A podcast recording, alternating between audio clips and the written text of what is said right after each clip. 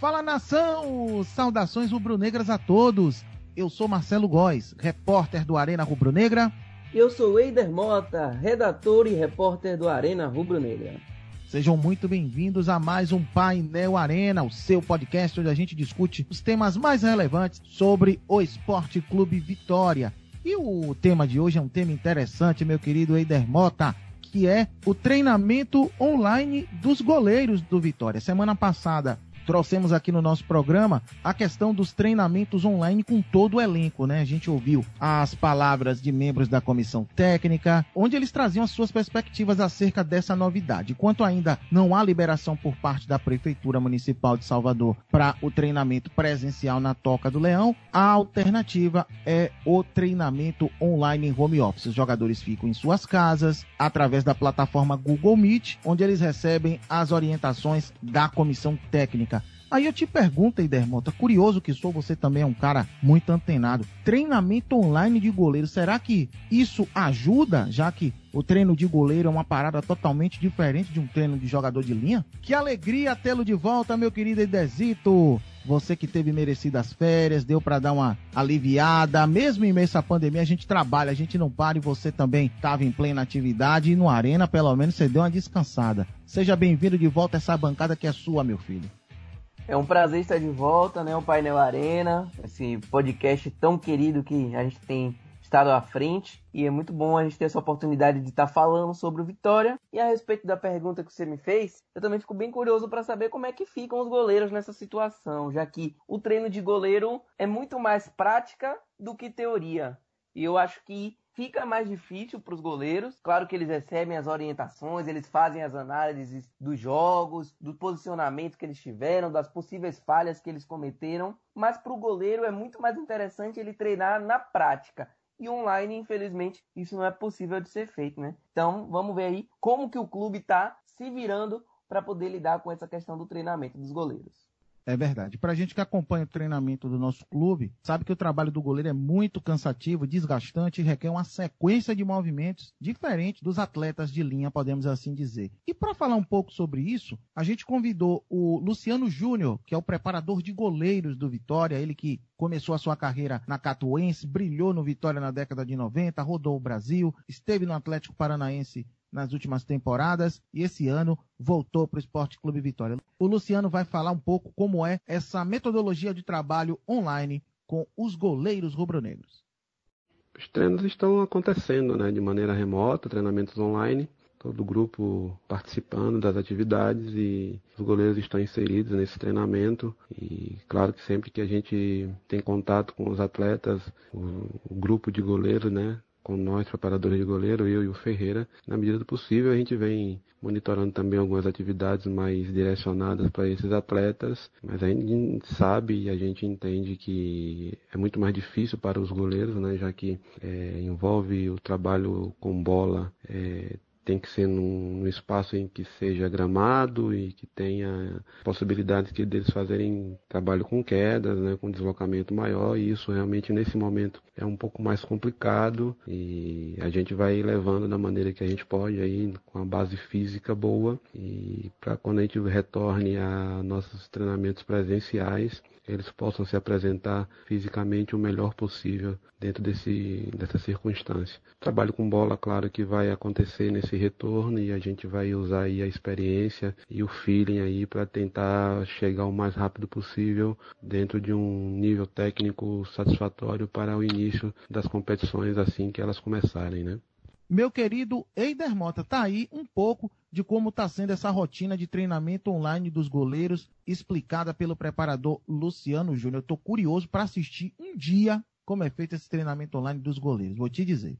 É, a gente vê que ele fala aí que tem essa dificuldade da distância, um treinamento online nunca vai ser nem de perto o que é o treinamento presencial, principalmente quando a gente fala em questão de goleiros. Mas é interessante a gente notar que o Vitória tem profissionais preparados, tem um bom preparador de goleiro que é o Luciano Júnior, e que eles estão tentando fazer o máximo possível, dentro, claro, das limitações que o treino online tem, para poder fazer com que o Vitória consiga manter a preparação dos seus goleiros, ainda mais considerando que o Vitória tem tido uma grande falta de regularidade com seus arqueiros nos últimos anos. A gente vê muitas trocas de goleiros, né? Um, em um jogo joga um, no outro joga outro, muitas falhas, muitas reclamações da torcida. Nesse ano de 2020, o Vitória tem tido um desempenho melhor, também fruto desse trabalho com a chegada do Luciano Júnior, mas eu acho que o Vitória está precisando de um trabalho sólido mesmo para que a gente possa voltar a ter regularidade. E eu acredito que o primeiro passo, já que a gente não está podendo ter os treinamentos presenciais, são esses treinamentos online que os treinadores de goleiro do Vitória vêm fazendo o que eles podem, né, dentro das possibilidades dele, deles, para que o clube consiga manter a preparação dos seus goleiros.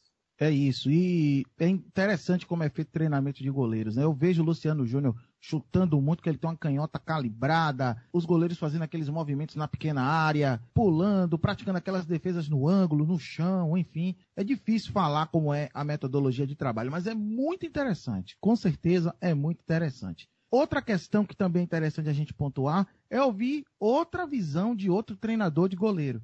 A gente vai falar com Paulo Mussi, Paulo Mussi, que é treinador de goleiros do time sub-20 do Vitória. Ele que foi goleiro do Vitória nos anos 2000, foi reserva daquele time de 99, quando foi acionado foi muito bem, foi titular do Vitória um bom tempo, jogou no arquirrival Bahia, no Paysandu, em outros clubes Brasil afora, tem uma carreira longa, bacana, e ele vai falar também as suas perspectivas de como está sendo feito esse treinamento online em meio a essa pandemia do novo coronavírus. Que alegria ter o grande Paulo Mussi aqui no Painel Arena.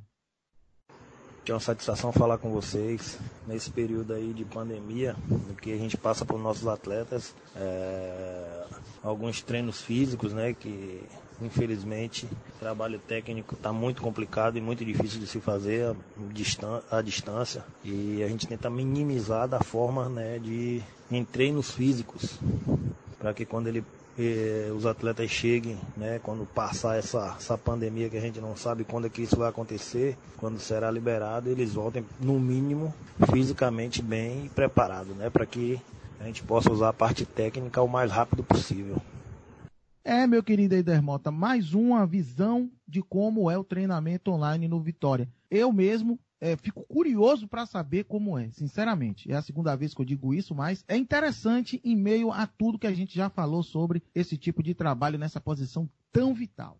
É interessante a gente poder notar esse ponto de vista aí do Paulo Mussi, um ex-goleiro bastante experiente, teve boas passagens pelo Vitória, e hoje está tendo essa oportunidade de treinar os jovens garotos que vêm na divisão de base do Rubro Negro, time sub-20. É importante o clube estar tá colocando pessoas com essa experiência, com essa qualidade, visto que a formação de goleiros do Vitória sempre foi um dos grandes destaques do clube e nos últimos anos a gente tem perdido isso. Nomes como Paulo Mussi, como Luciano Júnior, tem muito a acrescentar ao Vitória, não apenas para o agora, não apenas em curto prazo, mas também em longo prazo, visto que o Vitória tem essa fama de ser uma boa escola de goleiros e infelizmente nas últimas temporadas isso não tem acontecido. Vai ter uma substituição na nossa bancada. O Edezito vai sair de campo. Quem vai entrar agora é o meu querido amigo e colega jornalista Matheus Caldas. Ele que é da equipe do Arena Rubro Negra, é do Bahia Notícias também. E ele vai bater essa bola comigo falando sobre essa questão da regularidade dos goleiros e também alguns dados acerca da meta rubro-negra. Meu querido Matheus Caldas, que alegria tê-lo aqui no Painel Arena. Seja muito bem-vindo. Tudo ótimo, Marcelo. Muito obrigado pelo convite. De antemão, agradecer o seu convite, o de Mário.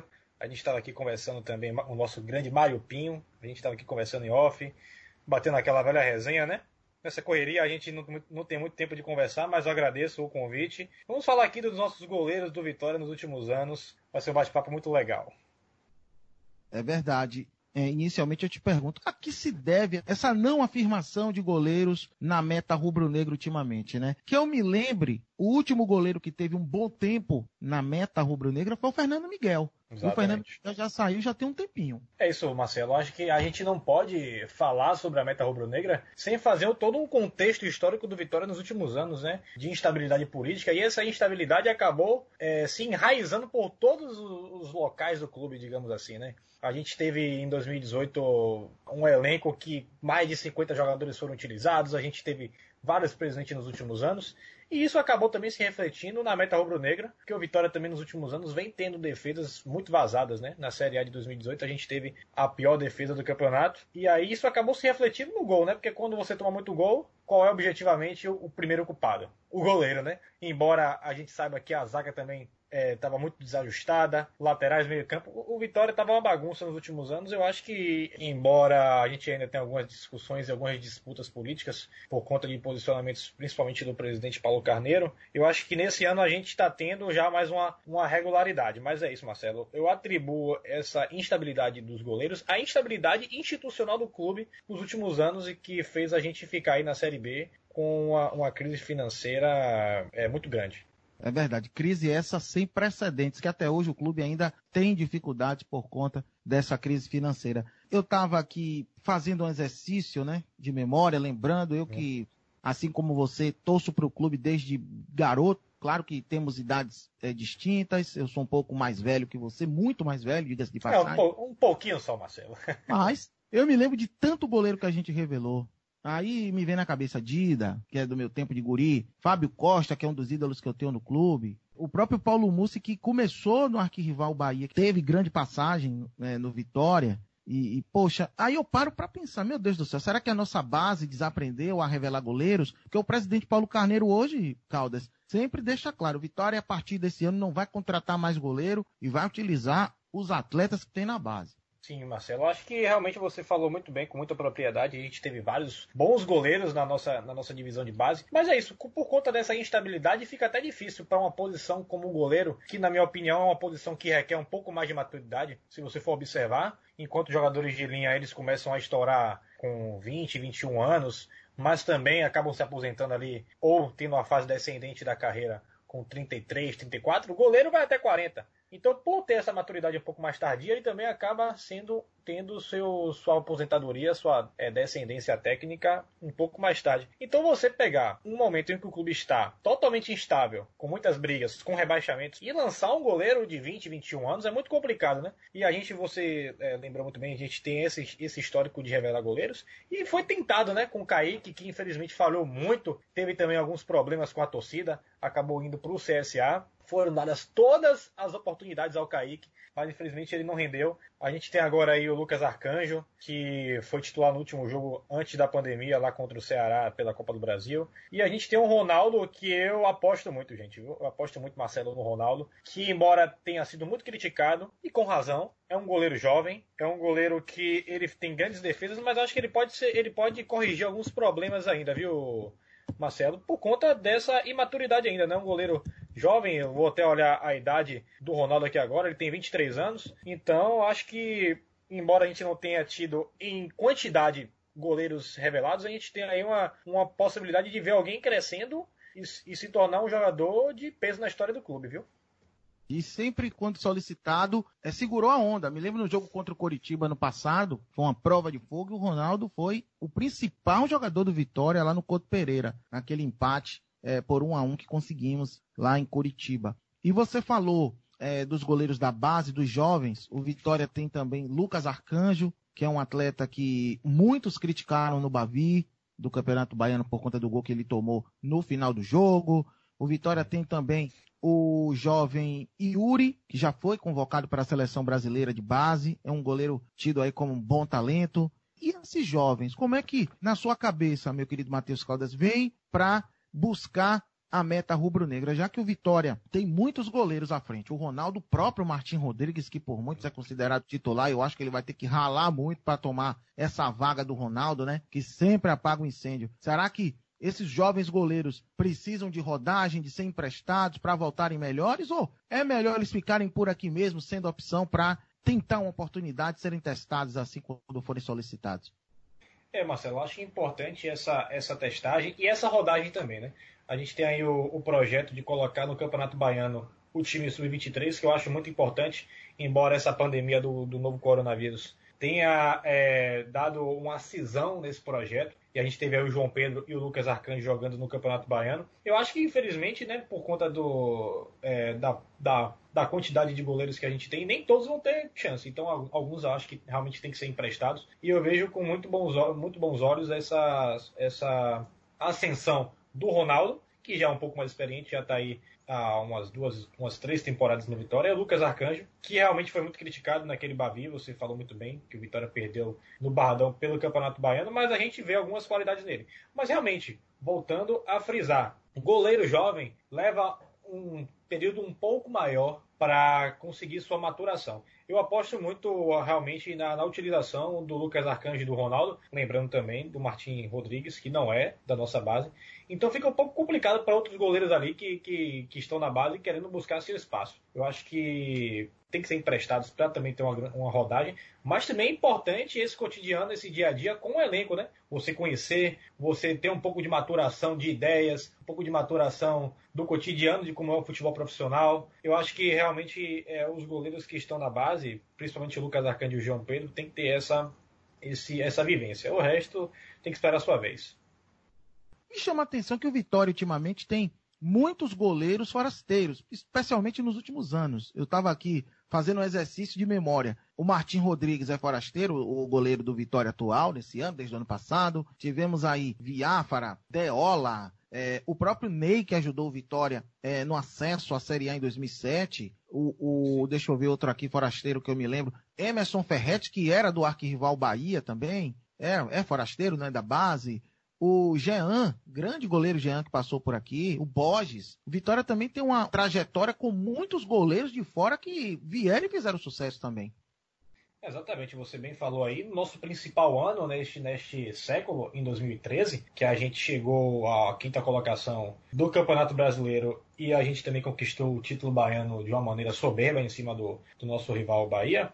A gente teve, né, o Wilson com um grande destaque e é um goleiro que eu acho que foi até subaproveitado no outro ano, ele acabou saindo e depois fez até boas temporadas no Coritiba. Você falou muito bem, a gente tem histórico. Além de goleiros revelados na base, a gente tem histórico de bons goleiros. E um desses, o último que se firmou no gol, digamos assim, o Fernando Miguel, que acabou saindo meio que pela porta dos fundos, né? E hoje é um dos grandes destaques do, do Brasil, digamos assim. Na meta do Vasco, acabou indo para lá pro Vasco para ficar na reserva de outro, outro uruguaio, o Martins Silva. Acabou conquistando a titularidade e hoje é um dos grandes destaques de um Vasco, que vive sob pressão também, sob crise. E o Fernando Miguel também, assim como foi aqui no Vitória, exerce um papel fundamental de liderança nesse elenco do Vasco. Então a gente, depois da saída do Fernando Miguel, Marcelo, eu acho que realmente a gente teve alguns apuros com goleiros, embora o próprio Fernando Miguel tenha saído daqui também no banco de reservas, numa fase um pouco conturbada, complicada, mas essa foi a última fase dele realmente, a última fase do Vitória, me desculpem, a última fase do Vitória com um goleiro, digamos, meio que regular, né? Porque a gente teve ali em, em um dado momento o Fernando Miguel, Gatito Fernandes e o Wilson. O Fernando Miguel chegou a ser o terceiro goleiro em 2013, 2014. 2015 a gente tinha o Gatito Fernandes na Série B voando e o Fernando Miguel era titular, acabou machucando, o Gatito assumiu a, a, a, titularidade. E não sei se você lembra, Marcelo, naquele, naquele jogo do acesso contra a Luverdense na Fonte Nova, o Gatito saiu muito aplaudido para a entrada do Fernando Miguel, até uma forma de, de homenagem aos dois goleiros. lembro bem. É, então, se você lembra, a gente, a gente era muito bem servido de goleiros. E você também falou muito bem de goleiros que fizeram história aqui no Vitória. E se não fizeram história, tiveram boas passagens, como o Ney, em 2007 na Série B, como o Viáfara, entre 2008 e 2010, chegando à final da Copa do Brasil.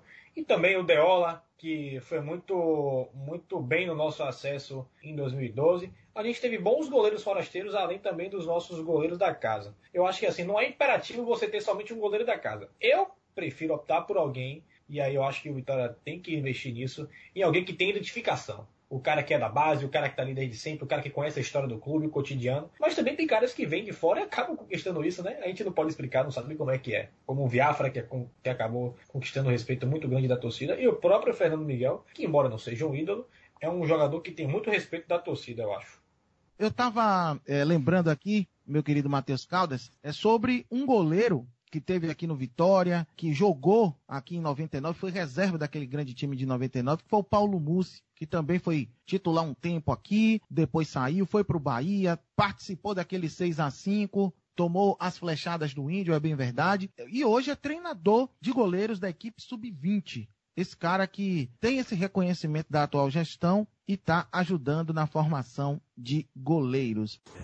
Na época né, que eu era titular da equipe do Vitória, a gente tinha uma responsabilidade muito grande por já ter passado vários jogadores, né, vários goleiros, né, com como Dida, Nilson e Fábio Costa, jogadores que vinham da base, a gente tinha esses caras como um espelho, né? Para que a gente pudesse chegar, alcançar o, o, objetivo principal que era, que era jogar na equipe do Vitória.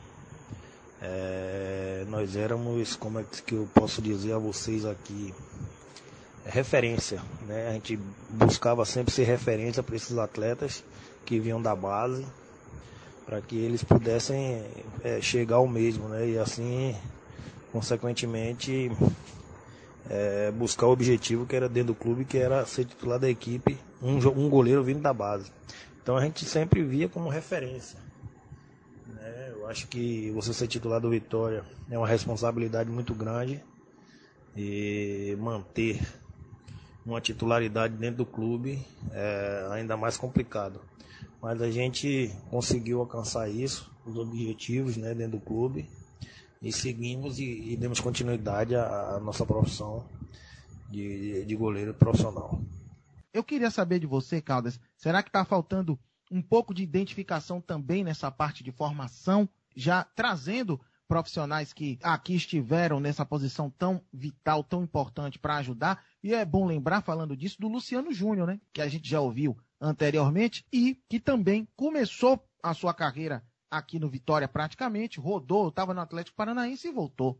É, exatamente, Marcelo. Você pontuou muito bem. Eu acho que em clubes como Vitória, em clubes médios como Vitória, eu acho que a questão da identificação é fundamental, né? Não só identificação, você não pode só pegar um profissional que é ex-jogador ou ídolo do clube e trazer sem nenhum tipo de credencial mas eu acho realmente muito importante esse tipo de, de, de, posição. A gente tinha também aí o Rodrigo Chagas, né, como treinador do sub-20 do clube, o Agnaldo Liz, que acabou infelizmente indo embora por conta da pandemia, estava aí como técnico do sub-23. Eu acho importante a gente investir, porque eu, é, você tem que passar para os atletas que estão subindo da base o que é o Vitória, como é jogar pelo Vitória, como é o clube, entendeu? Eu acho que faltou isso um pouco, Marcelo, nos últimos anos ao Vitória. Faltou um pouco de amor, um pouco de zelo, um pouco de, de, de carinho pelo Vitória. Veio muita gente que não, não tinha muito compromisso com o clube, e aí eu falo não só na posição de, de, de goleiro ou de treinador de goleiros, mas no geral mesmo. Gente que não tinha nenhum, nenhum tipo de, de, de, carinho pelo clube, nenhum tipo de zelo, e a gente viu o que foi que aconteceu, né? E muito por conta disso, nos últimos anos, a gente teve uma sequência muito grande de rotatividade no gol do Vitória, e eu vou falar um pouco mais sobre isso daqui a pouco, quando a gente for desenrolando nosso papo, Marcelo. Sabe o que é que eu lembrei? Do treinamento online que está ocorrendo, né? Que é essa novidade, já que está todo mundo em casa, fazendo esse treinamento de maneira remota. O, o, a questão dos treinamentos presenciais ainda não foi liberada pela Prefeitura de Salvador, apesar de já estar alinhada entre Vitória e Prefeitura, é, no caso dos protocolos de segurança. Será que para goleiro, meu querido Matheus Caldas, treinamento online, imagine o goleiro que trabalha com queda, com impulso, com sprint de velocidade, e aí, como é que você avalia esse tipo de trabalho tão moderno assim, para uma posição tão vital e que precisa de muita sequência de lances para aperfeiçoar? É, Marcelo, é, é, uma, é uma situação sui generis que a gente vive, né? Infelizmente a gente não tem muito o que fazer. Todos os clubes do mundo passaram por isso. Eu acho que tem que seguir nessa toada mesmo. Acho que o Vitória está sendo muito responsável nesse sentido, institucionalmente, é, em tentar, só conseguir agora tentar é, fazer os treinamentos de forma presencial, mas acho que não tem muito o que fazer, sabe? Acho que acho que a pandemia tirou muita coisa da gente, muita coisa da gente, inclusive no futebol. Eu acho que não tinha muito o que se fazer mesmo. Acho que é, é estar antenado com a, com a modernidade. Infelizmente a gente sabe que todos os clubes, principalmente clubes médios com pouco orçamento, com baixo orçamento como o Vitória, é, tem que se preparar para esse tipo de, de, situação. Não só durante a pandemia, mas também trazer a tecnologia para dentro do clube, né? E o Paulo Carneiro sempre fala sobre isso. Eu não sei como é que vai ser feito, se realmente o Vitória vai trazer essa modernidade, mas é aliar a modernidade e a tecnologia com os treinamentos físicos, os treinamentos presenciais. A gente não tinha muito o que fazer. Meu querido Matheus Caldas, sabe uma coisa que me chama a atenção? Essa troca de goleiros em sequência. Como a gente já falou aqui antes, o goleiro que teve mais tempo assim no gol ultimamente rubro-negro, fechando o gol, tendo boas atuações, sendo questionado como é normal por parte da nossa torcida, foi o Fernando Miguel. Sobre essa questão de troca incessante de goleiro, o que é que você tem aí de números para nos trazer para a gente debater aqui no nosso painel Arena? Bom, Marcelo, eu peguei até um levantamento aqui, acreditando aqui ao pessoal do Globoesporte.com, que fez esse levantamento há alguns anos, mas eu também tive o cuidado de, de fazer um, um, uma divisão dos números. E para você ter ideia, o que aconteceu no, nas últimas três temporadas, duas temporadas e meia, foi um rodízio muito grande de goleiros. Só em 2018, Marcelo, foram cinco goleiros titulares. Teve um dado momento que o Vitória mudou a titularidade 13 vezes. Imagine, em um ano só você mudar a titularidade 13 vezes. Sinal de falta de confiança no gol. Só em maio foram oito vezes, oito mudanças na titularidade no gol do Vitória. Só no mês de maio de 2018, o ano que a gente acabou sendo rebaixado, Marcelo, para a segunda divisão do Campeonato Brasileiro.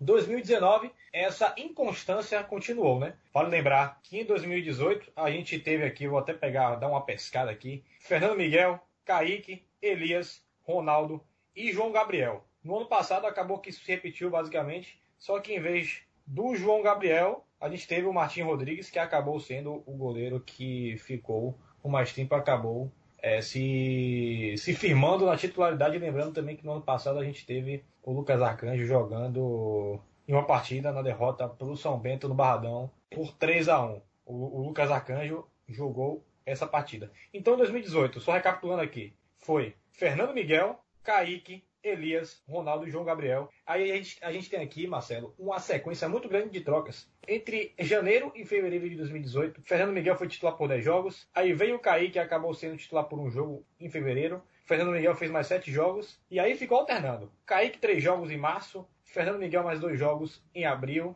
E o Kaique, que acabou fazendo uma sequência ali em 2018 de 10 jogos. Acabou falhando, foi pro banco. Veio o Elias da Chapecoense, fez um jogo. No jogo seguinte foi o Ronaldo vocês podem lembrar também que o Ronaldo acabou falhando no Bavi. E aí tem Elias, Ronaldo, Elias, Ronaldo e o João Gabriel naquela sequência final da Série A de 2018 que a gente acabou sendo rebaixado.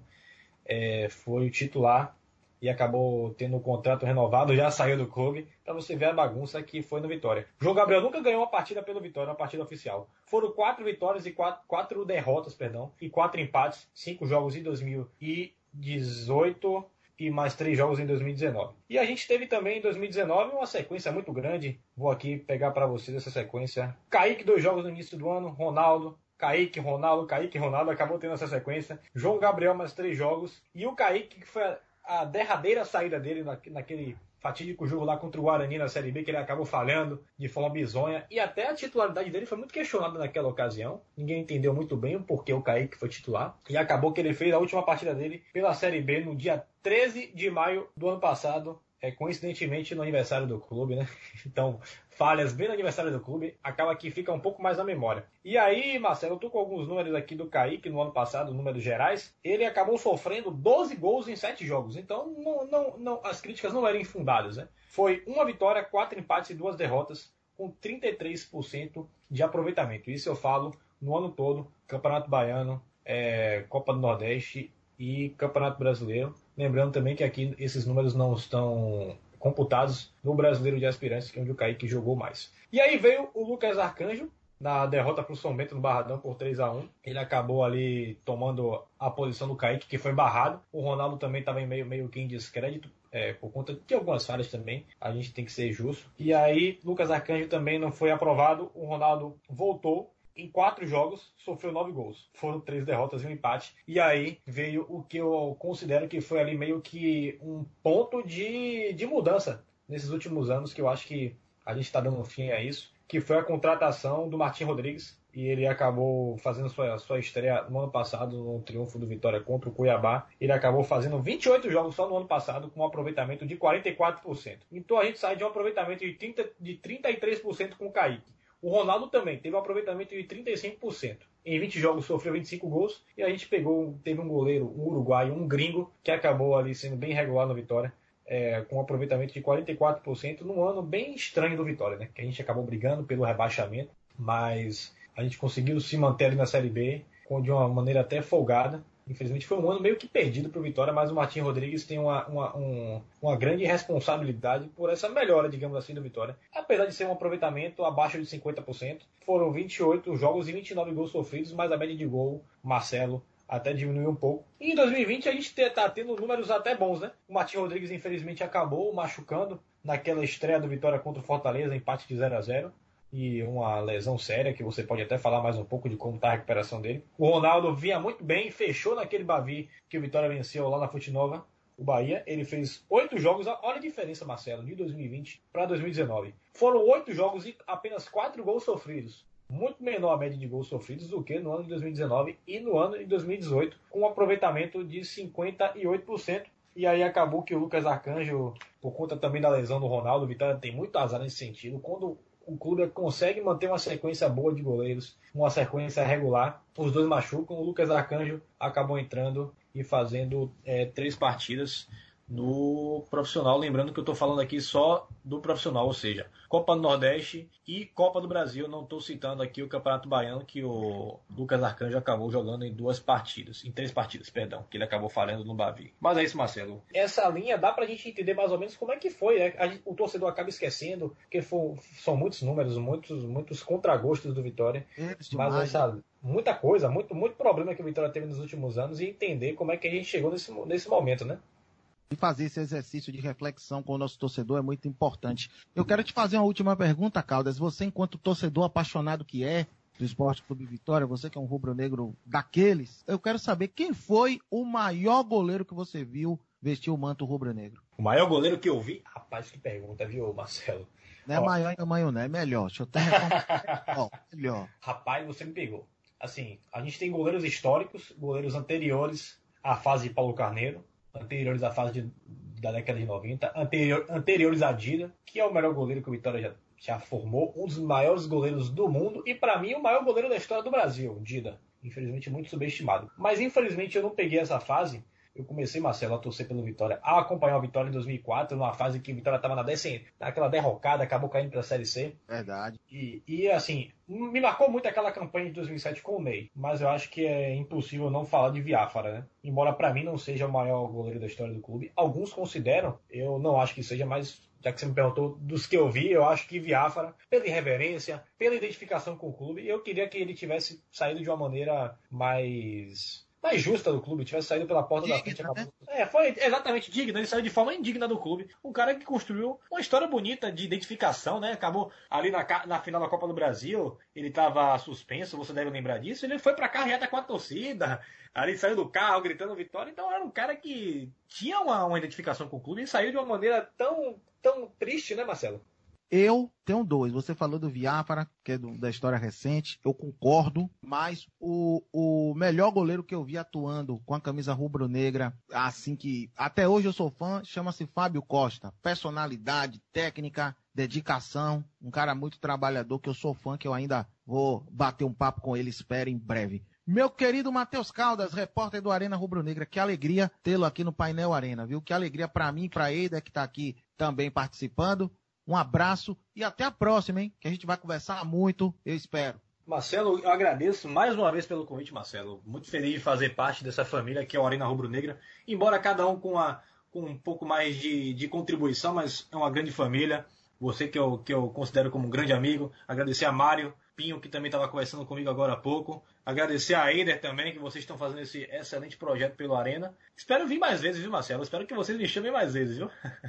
Tamo junto sempre, meu irmão querido. Até a próxima. Um grande abraço e fica aí um recado para a torcida rubro-negra para a gente acreditar no acesso nesse ano. Espero que a gente consiga e volte para a Série A, que é nosso lugar, né? Já é tradição. O BG subiu e o Painel Arena está chegando ao fim. Meu querido Eider Mota, que alegria tê-lo de volta aqui no nosso programa. Você que é membro integrante desse programa, você que faz parte dessa bancada titular absoluta, esse programa é seu, meu lindo. Muito obrigado por tudo e para a semana tamo junto com mais um tema interessante acerca do nosso clube. Forte abraço. Valeu, Góis, um forte abraço. Um abraço também pro Matheus Caldas. Foi muito bom poder retornar ao Painel Arena. E com certeza semana que vem estamos de volta com esse podcast que já está marcado no coração do torcedor rubro-negro.